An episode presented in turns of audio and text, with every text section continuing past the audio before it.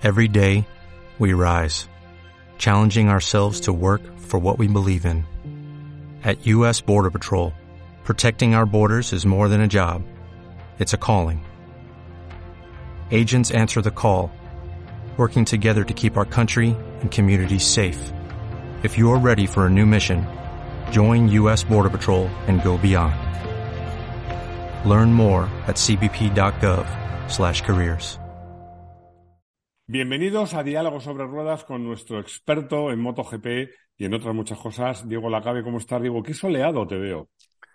¿Qué tal? ¿Qué tal? Gas y cabeza para todos. Sí, está entrando aquí un, un, un sol después de que, hemos estado aquí en, España 15 días con lluvia. El, el, país donde no iba a llover nunca jamás. ¿eh? Pues esas cosas, pues, para, para, que, para que veamos que realmente eh, el planeta que lleva aquí no sé cuántos millones de años va por un camino, va, toma sus propias decisiones, como es lógico.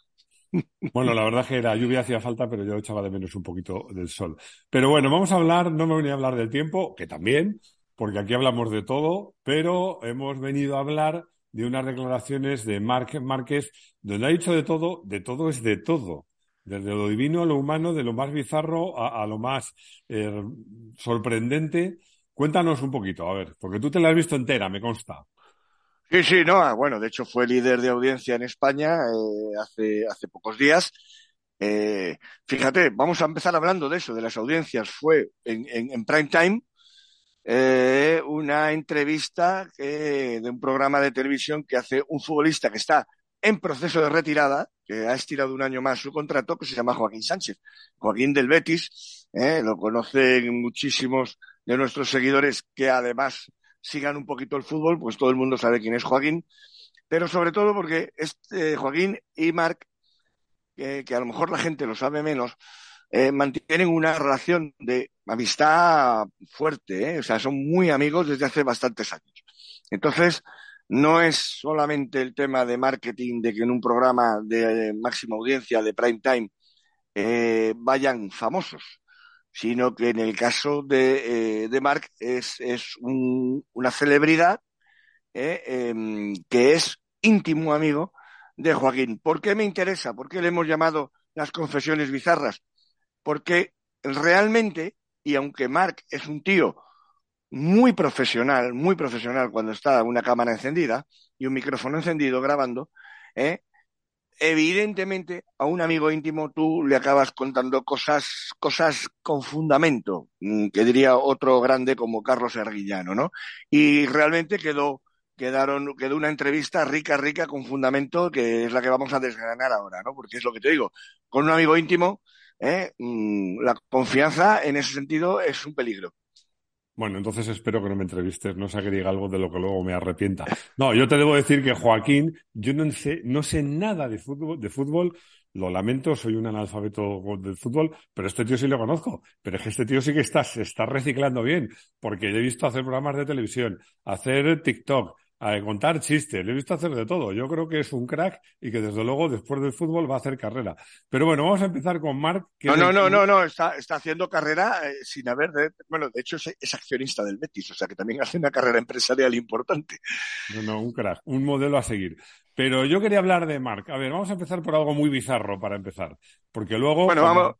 Como, Vamos a empezar por lo más. Rossi, evidentemente. Sí, sí, sí, sí, sí, Bueno, luego contaremos la verdad y desvelaremos la verdad de lo que se ha contado de, de lo que comenta Marc de, acerca de Valentino. Porque luego otros medios que han ido más al clickbait, en el momento además que pasó la entrevista, enseguida, ¿no?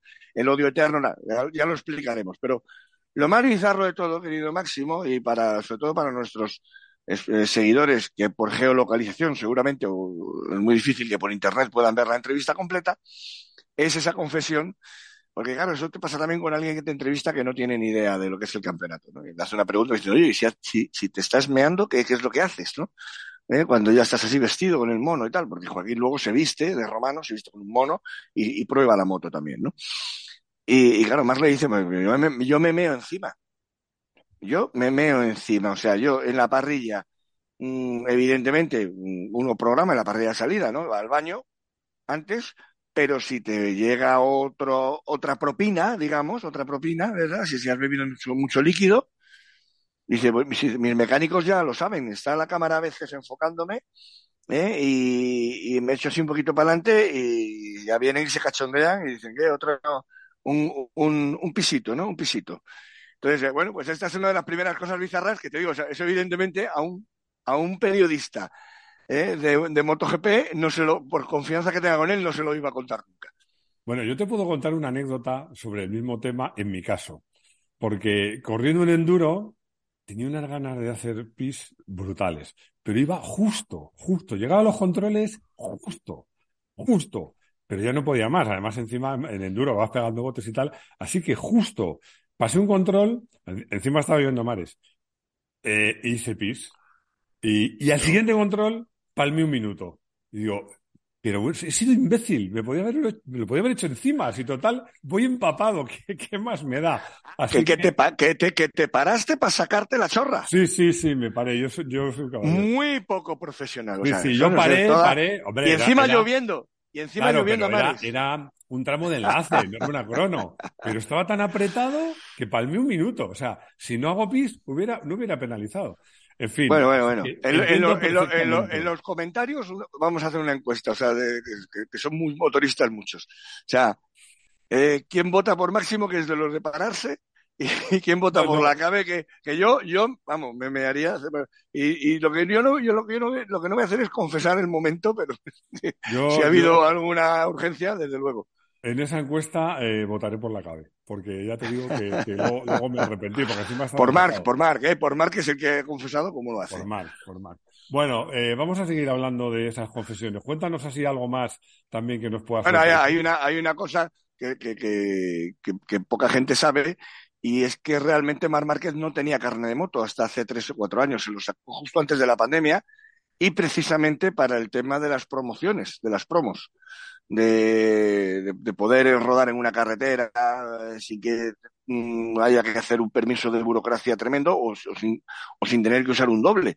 Durante muchos anuncios de hace 10 años, que salía Marc en carretera, eh, se ha utilizado un doble muchas veces, ¿no? Entonces, que suele ser otro de los que sale en el programa, José, José Luis, su gran amigo, eh, él le llama el sparring, ¿no? El que, el que le cuenta las penas, ¿no? Eh, en esa entrevista, el propio José Luis dice, no, yo soy el único que le aguanta. Lo suelta también así, o sea, en ese, por eso te digo que hay una charla ahí interesante, ¿no? También de grupo. Y, y una cosa muy curiosa que pasa con muchos pilotos de nueva generación, es que jamás ha conducido por la calle. No, O sea, es que eh, por ciudad. Es, es justo lo que te iba a decir. Que hay muchos pilotos de MotoGP y de carreras de motos que no solo o no tienen carné o tienen prohibido montar en moto por la calle. Eso siempre me ha llamado la atención. Yo te puedo decir, no voy a decir el nombre, no voy a decir el nombre porque me pilla muy de cerca, pero hay un periodista muy conocido del mundo del motor, del mundo de la moto off-road, que va en moto de off-road como un tiro y no tiene carnet de moto. Y tiene unos añitos ya. Ahí lo dejo porque habrá quien haga, quien haga quinielas, pero él sabe a quién me refiero. Claro, claro, claro, claro, claro, no, y yo, y yo también. Y tú también, Y- claro. Pero, pero, pero, bueno, eso, eh, eso tiene más, digamos, delito, porque, claro, al Sí, sí, final, está claro. está- pero en el caso, en el caso de los pilotos es muy curioso, o sea, ahí digamos que el- la, la- vieja, el viejo rockero que quedaba en esto era, era prácticamente Valentino, que sí se, que sí que seguía yendo en moto eh, y sigue yendo en su, en su vida, en su vida diaria, ¿no? O sea, él, él se va, eh, evidentemente no es un tío que se meta en un atasco, ¿eh? no va a trabajar a una oficina en un scooter, pero, eh, por ejemplo, eh, Valentino es, una, es un tío que, que de su casa de Tabulia al rancho, al famoso ranch donde entrenan, eh, ya, ya va en moto. eh, y que sigue yendo por esas curvas que le encantan. Bueno, cuando va a, que son ya más kilómetros, ya estamos hablando de 23, 24 kilómetros, cuando va a Misano, al circuito de Misano, y ya va vestido, va vestido de, de- de romano, como estamos diciendo, va, va vestido ya de, de casa. No, no, claro, y se Y sube, seguro, allí se sube. seguro, que Claro, alguno y se- que dice, mira este hortera que va vestido de Valentino Rossi. Y a lo mejor resulta No, que no, es Valentino no, no. Rossi. Allí, allí no, allí, allí, No, allí no. un y- turista. Un turista que pase por allí y dice, mira qué horteras son los italianos. Este vestido de Valentino Rossi. Macho, es que No, Valentino no, pero, Rossi. pero es que además generalmente no va solo y generalmente el grupito que va no van despacio. Ah, estoy ¿eh? por, por, por- por, además las carreteras italianas y la forma, mira, a mí me llevó el padre de Danilo Petrucci, que es carabinieri, como chofer a un grupito de periodistas, nos llevó a un evento en Italia en una furgoneta que iba a, a 180 adelantando por todas partes a todos. O sea, con la- una furgoneta de pasajeros, de estas pequeñitas Sí, sí. que tenía un, que tenía, que era un, que era un V6, un V6, era, era la, la Opel esa que, que hicieron V6, no sé qué, bueno, era tremenda. Ford la, una, una Ford, una de estas era, pero, pero que era un motoraco lo que tenía y el tío iba metiendo hierro, ra, ra, ra, ra. Se metía en la, en la- izquierda, la gente se iba al arcén. O sea, era, era algo impresionante, ¿no? Bueno, Entonces, esto, digo- esto, esto lo sigue haciendo eh, Valentino, pero ya, ya incluso en los pilotos italianos jóvenes, ya es costumbre no, no, no conducir en moto, no tener carne de moto. Bueno, en Italia, ya sabes, yo siempre mantengo, yo me he movido mucho por Italia, casi todos los meses. Yo siempre digo que hay una velocidad libre encubierta. Porque mira que yo he viajado por Italia y nunca, nunca me he encontrado unos motoricones, ni un radar móvil que no estuviera señalizado y señalizados pocos. Pero bueno, en fin, Italia es así. No, no, Oye, van a toda leche. Más cosas, más, Más cosas. de cosas, más cosas. A ver, oye, Bueno, una, antes de hablar de Rossi, ¿qué más nos cuentas? No, no, hay mucho, hay mucho, por eso te digo. Hay una, hay una, hay una cosa que me interesa, me interesa mucho de cómo él eh, enseguida le quiere contar a Joaquín, porque cuando Joaquín le dice que que joven, porque ganó el, el campeonato con 20 años de, mo- de MotoGP, sigue siendo el campeón más joven, y, dice, sí, sí, pero también he conocido ya la cara amarga. Y ahí Mark está deseando eh, hablar, digamos, de su calvario de los últimos tres años, ¿de acuerdo? Y, y es muy interesante también, vuelvo a, con la misma matraca, es muy interesante cómo se lo cuenta a un amigo íntimo, ¿de acuerdo? Y entonces le habla de eh, las cosas que precisamente, que precisamente, porque estamos hablando de que Diálogos sobre Ruedas nace con el confinamiento del año 2020 y nosotros tratamos, digamos, en directo y criticamos en directo los pasos que se iban dando en la- tras la lesión de Marc, acuérdate, en el mismo año Sí. 2020. Por fin reconoce Marc, ¿eh?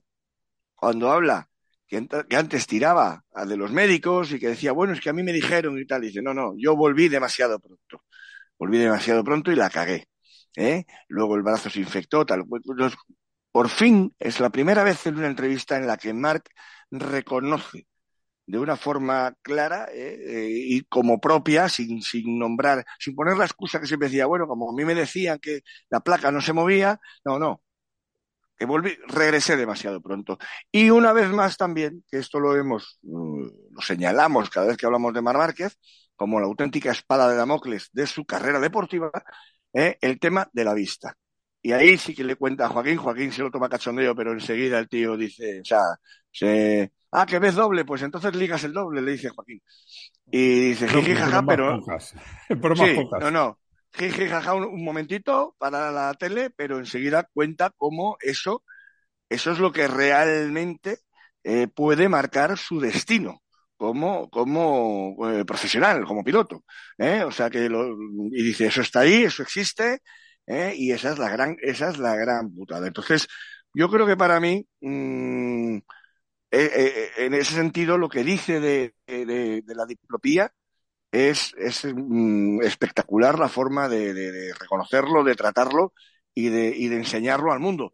Antes me he quedado a mitad de lo de las audiencias. Es que este programa, en el momento de ser visto, en directo, tuvo un más de un millón y medio, más de un millón y medio de personas de audiencia. Quiere decir esto que a Marc le vieron el otro día con Joaquín, ¿eh? cinco veces más gente que toda la que- gente que ha visto el campeonato durante el año, el año 2022. Bueno, ¿Eh? eso en, una es- so- en, en un solo rato, en un solo rato, cinco veces más gente, que esto es muy importante, ¿eh? Desde- porque por eso Mark, entre otras cosas, se apunta a este tipo de, de- de promociones y de historias, porque sabe, aparte que ha estado ausente este año por la- precisamente por la diplopía, Ahí voy. y por, y por la operación del brazo, la definitiva, la de, la de Joaquín Sánchez, Sotelo, o tocayo de Joaquín Sánchez, el futbolista. ¿eh? Bueno, pues, eh, oye, que estamos hablando de que, de que realmente a Mark o hace este tipo de cosas o no le ven. Bueno, de todas maneras, tiene muchas lecturas.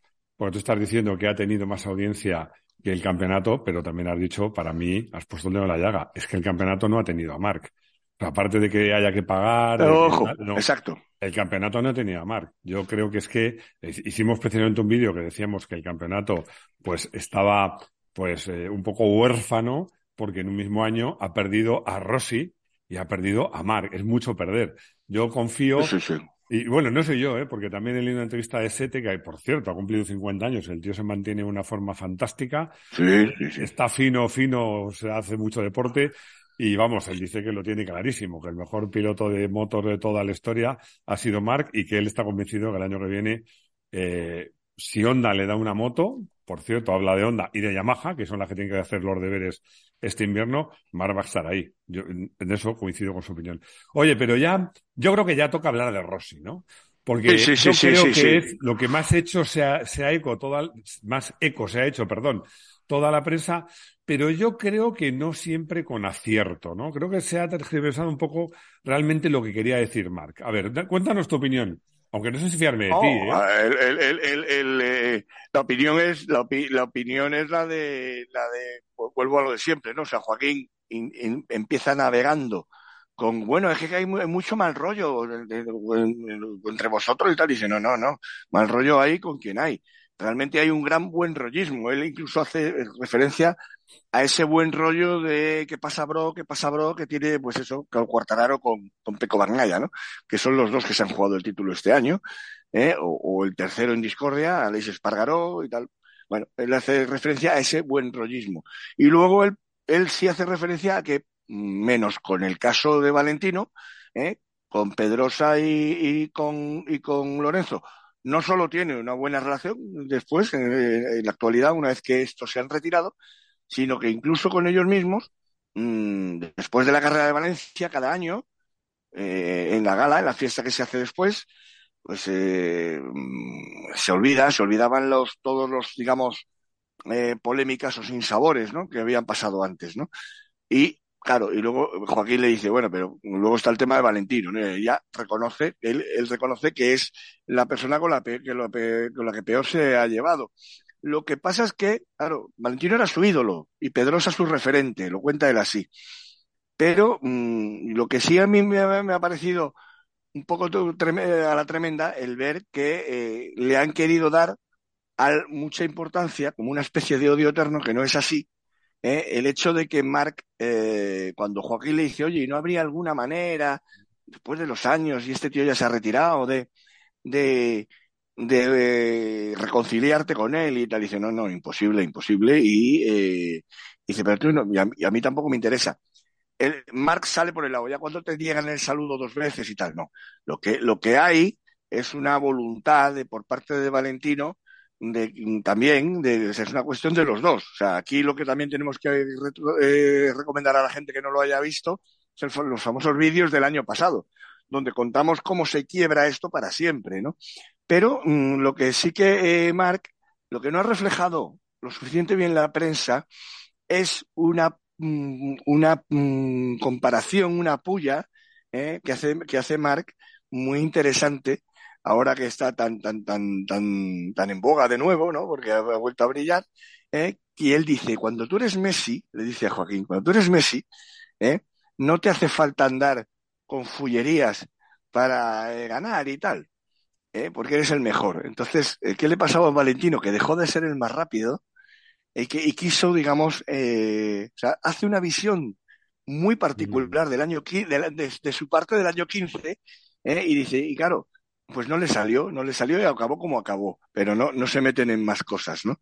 De hecho, luego, evidentemente, el programa tira para el lado que tiene que tirar y la propia Antena 3, o sea, eh, utiliza imágenes propias suyas del año 15, donde ellos, mmm, que esto ya lo contamos hace un año, que fue una, una determinación de Repsol a todos los medios, oye, contadlo de la patada como algo fehaciente, ¿no?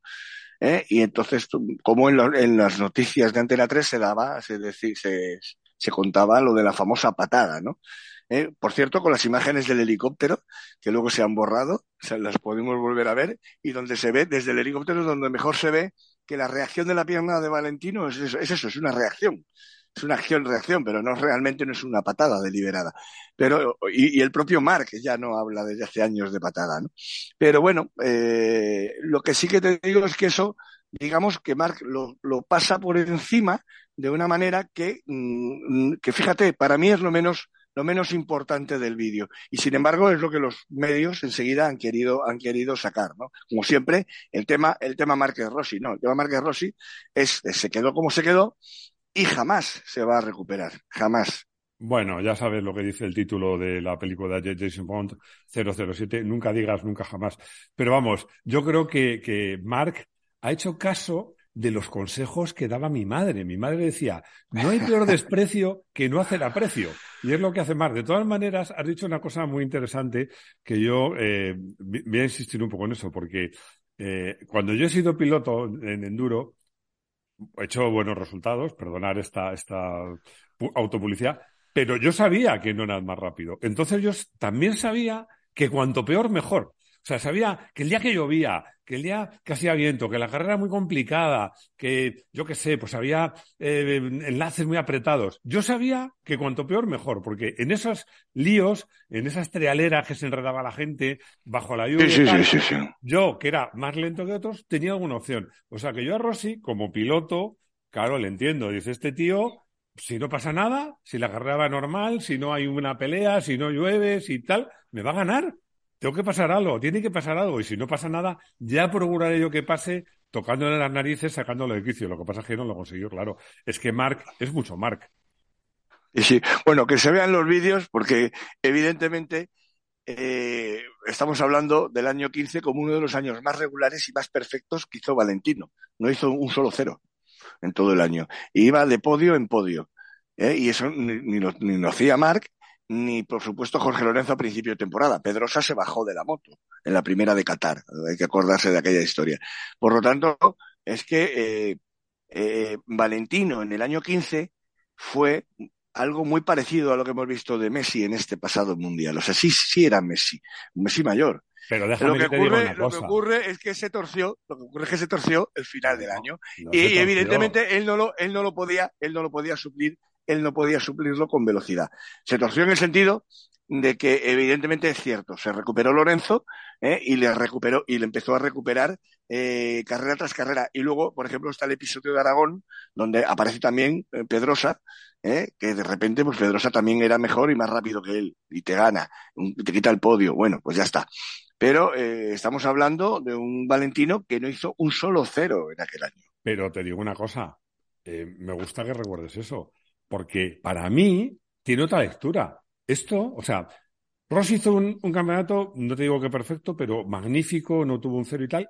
Y Jorge Lorenzo ganó a Valentino Rossi. Valentino Rossi.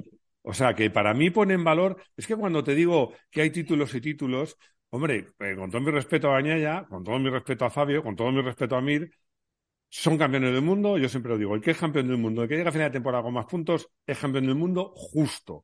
Pero claro, hay títulos y títulos. Ganar ese título en 2015, casi te diría, hablando como si fuéramos niños, que, tenía que puntuar doble. Porque ganarle a ese Rossi y ganar a Rossi, ganar a Pedrosa, ganar a Mar, ojo. Bueno, el año 2015 ha puntuado doble porque los auténticos rosistas siguen diciendo que Valentino tiene ese décimo título. hay dos títulos.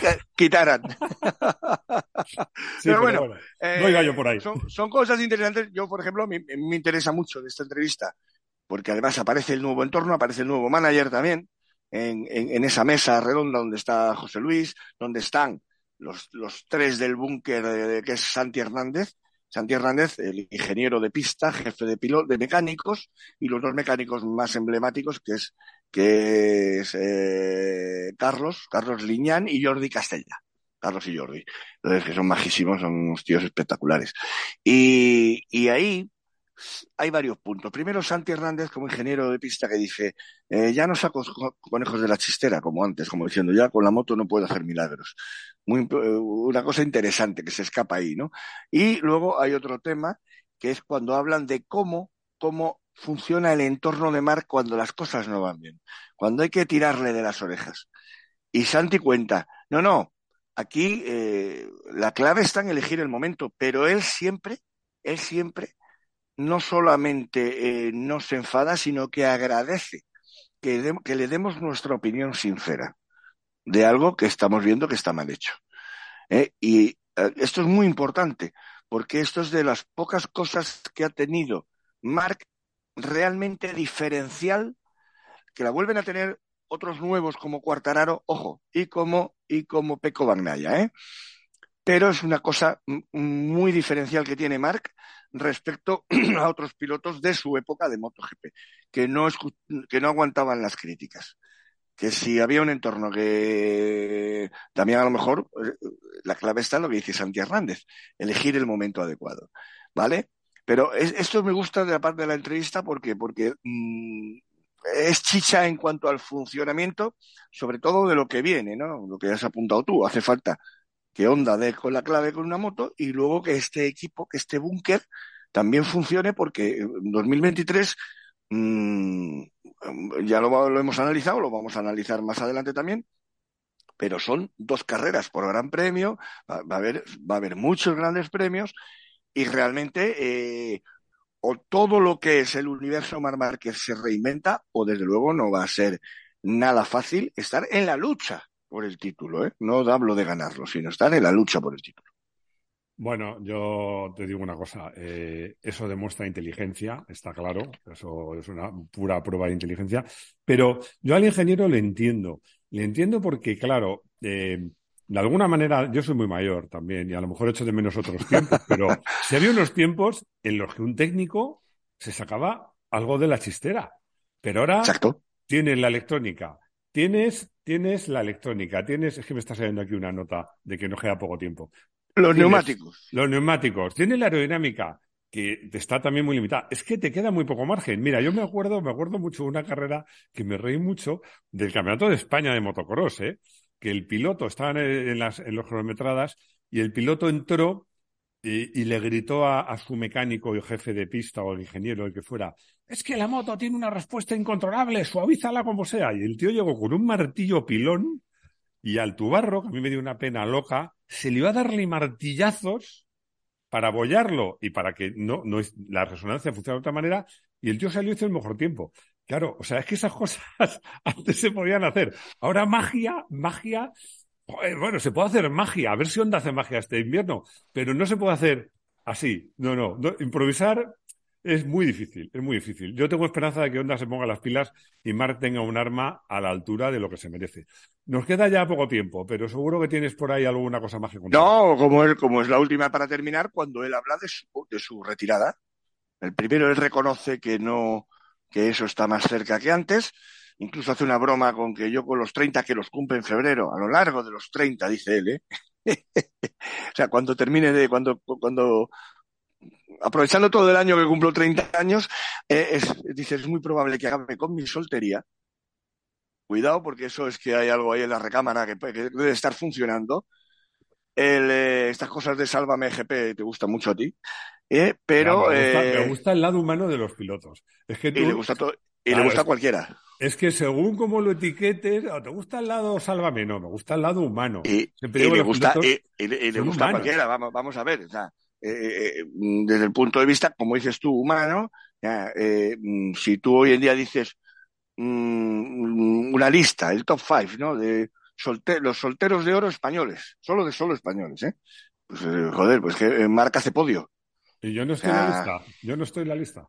Yo estoy eh, divorciado. No. estoy en la lista. Qué pena. Ya, es que es otro estado civil. Es ah, que, además el estado, no, no, es otra historia. Nosotros tenemos un estado civil que es de divorciados. No somos solteros. No vuelves a la soltería. Bueno, por single. En, el, en el DNI, ¿eh? que lo pone en el DNI, ¿eh? el estado civil. de oro. Soltero, soltero, casado, divorciado o viudo. De todos modos, yo sin llegar tan lejos como Enzo Ferrari, que decía que tener un hijo era ir un segundo más lento, eh, yo, hay pilotos felizmente casados que van como, como disparos, pero yo, si fuera un manager, prefiero a los solteros. ¿Qué quieres que te diga? Porque yo me imaginaba no diciendo, ten cuidado, no corras. Yo me acuerdo que un amigo mío en las carreras, cuando venía su madre y su padre a acompañar a las carreras de enduro, y cuando llegaba a la serie decía, hijo, ten cuidado, no corras. Y el hijo decía, no, no, no, eso, eso era. Eso una carrera. Eso, eso, eso era Roser. Eso era Roser. Eso era Roser, la madre de Mar, le decía, no corras, pero gana. Entonces, es claro. Entonces, él habla de la retirada, por acabar ya, él habla de que, la retirada lo que sí, que es un mensaje mm, que a ti te va a gustar porque tú lo dices mucho y es una cosa que, que, que, que tú has señalado un poco de Valentino en los últimos años, que, yo siempre decía, bueno, que lo que él quiere olvidarse del 2015. Entonces quiere eh, que su retirada esté lo más alejada posible de esa fecha, ¿no? Pero, eh, pero precisamente también yo creo que lo hace como recado sin nombrarle, ¿eh? y dice, lo que sí que no voy a hacer es estar arrastrándome por los circuitos estar por estar. Entonces, eh, eh, y eso, eso es una, además del mensaje, habrá, habrá que verlo, porque ya no pones números. Antes decía, no, para hacer un quinto, un sexto, pues me voy a casa.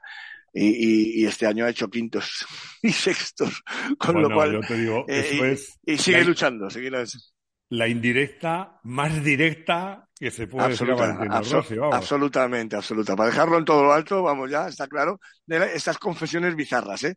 De, que hemos querido traer hoy.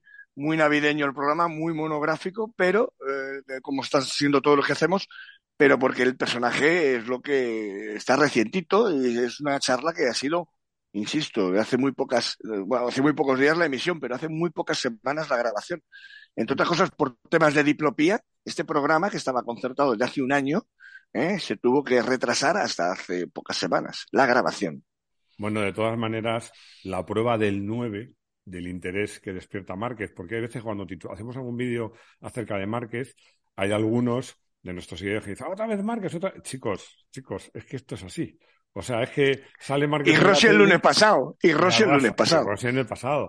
O sea, que es que este es un deporte. Bueno, yo creo que todos los deportes de élite hacen falta Rossis, hacen falta Nadales, hacen falta Messi, hacen falta Verstappen, hacen falta estrellas. Y, y, yo creo que la estrella más rutilante que tenemos en MotoGP hoy por hoy es Marc. Y yo también creo que todas estas muestras de inteligencia que tú has dicho, de saber aguantar las críticas, de saber darse cuenta de sus errores médicos, tal. Yo creo que todo eso también va a hacer, va a ser, va a hacer, perdón, que cuando llegue el momento de retirarse, el tío lo haga mejor, en mi opinión, que lo ha hecho Rossi, que bueno, oye, Rossi sí, para mí sigue siendo Dios, ¿eh? Bueno, se nos acaba el tiempo. Eh, muchas gracias. No sé si decirte que nos vamos a ver el próximo lunes, porque si me toca la lotería, a lo mejor lo tienes que hacer con Josep el, el vídeo, ¿eh? Bueno, bueno, yo, eh, aunque me toque, seguro que yo estaré mientras, mientras sigamos adelante con estos diálogos. hombre, porque es, es un privilegio, o sea, igual que para mí esto, este trabajo, como Marca habla del suyo, que es un privilegio. Una media horita de charla con nuestros seguidores que, que son tan fieles y que se lo merecen, que eso sería irrenunciable. Bueno, vale. Si me toca otra, otra cosa es que se grabase desde las Bahamas. Que, sería, claro. Si me toca el segundo o el tercero, hago el programa. Si me toca el primero, el gordo, eh, no vengo. O, lo grabo desde las Bahamas. Bueno. Exactamente. Bueno, Diego, ¿Eh? gracias por estar ahí. O, con, con, una panigale, subir en una panigale. Una panigale que no, no, me, no me importaría nada comprarme una panigale. Claro, cosas así.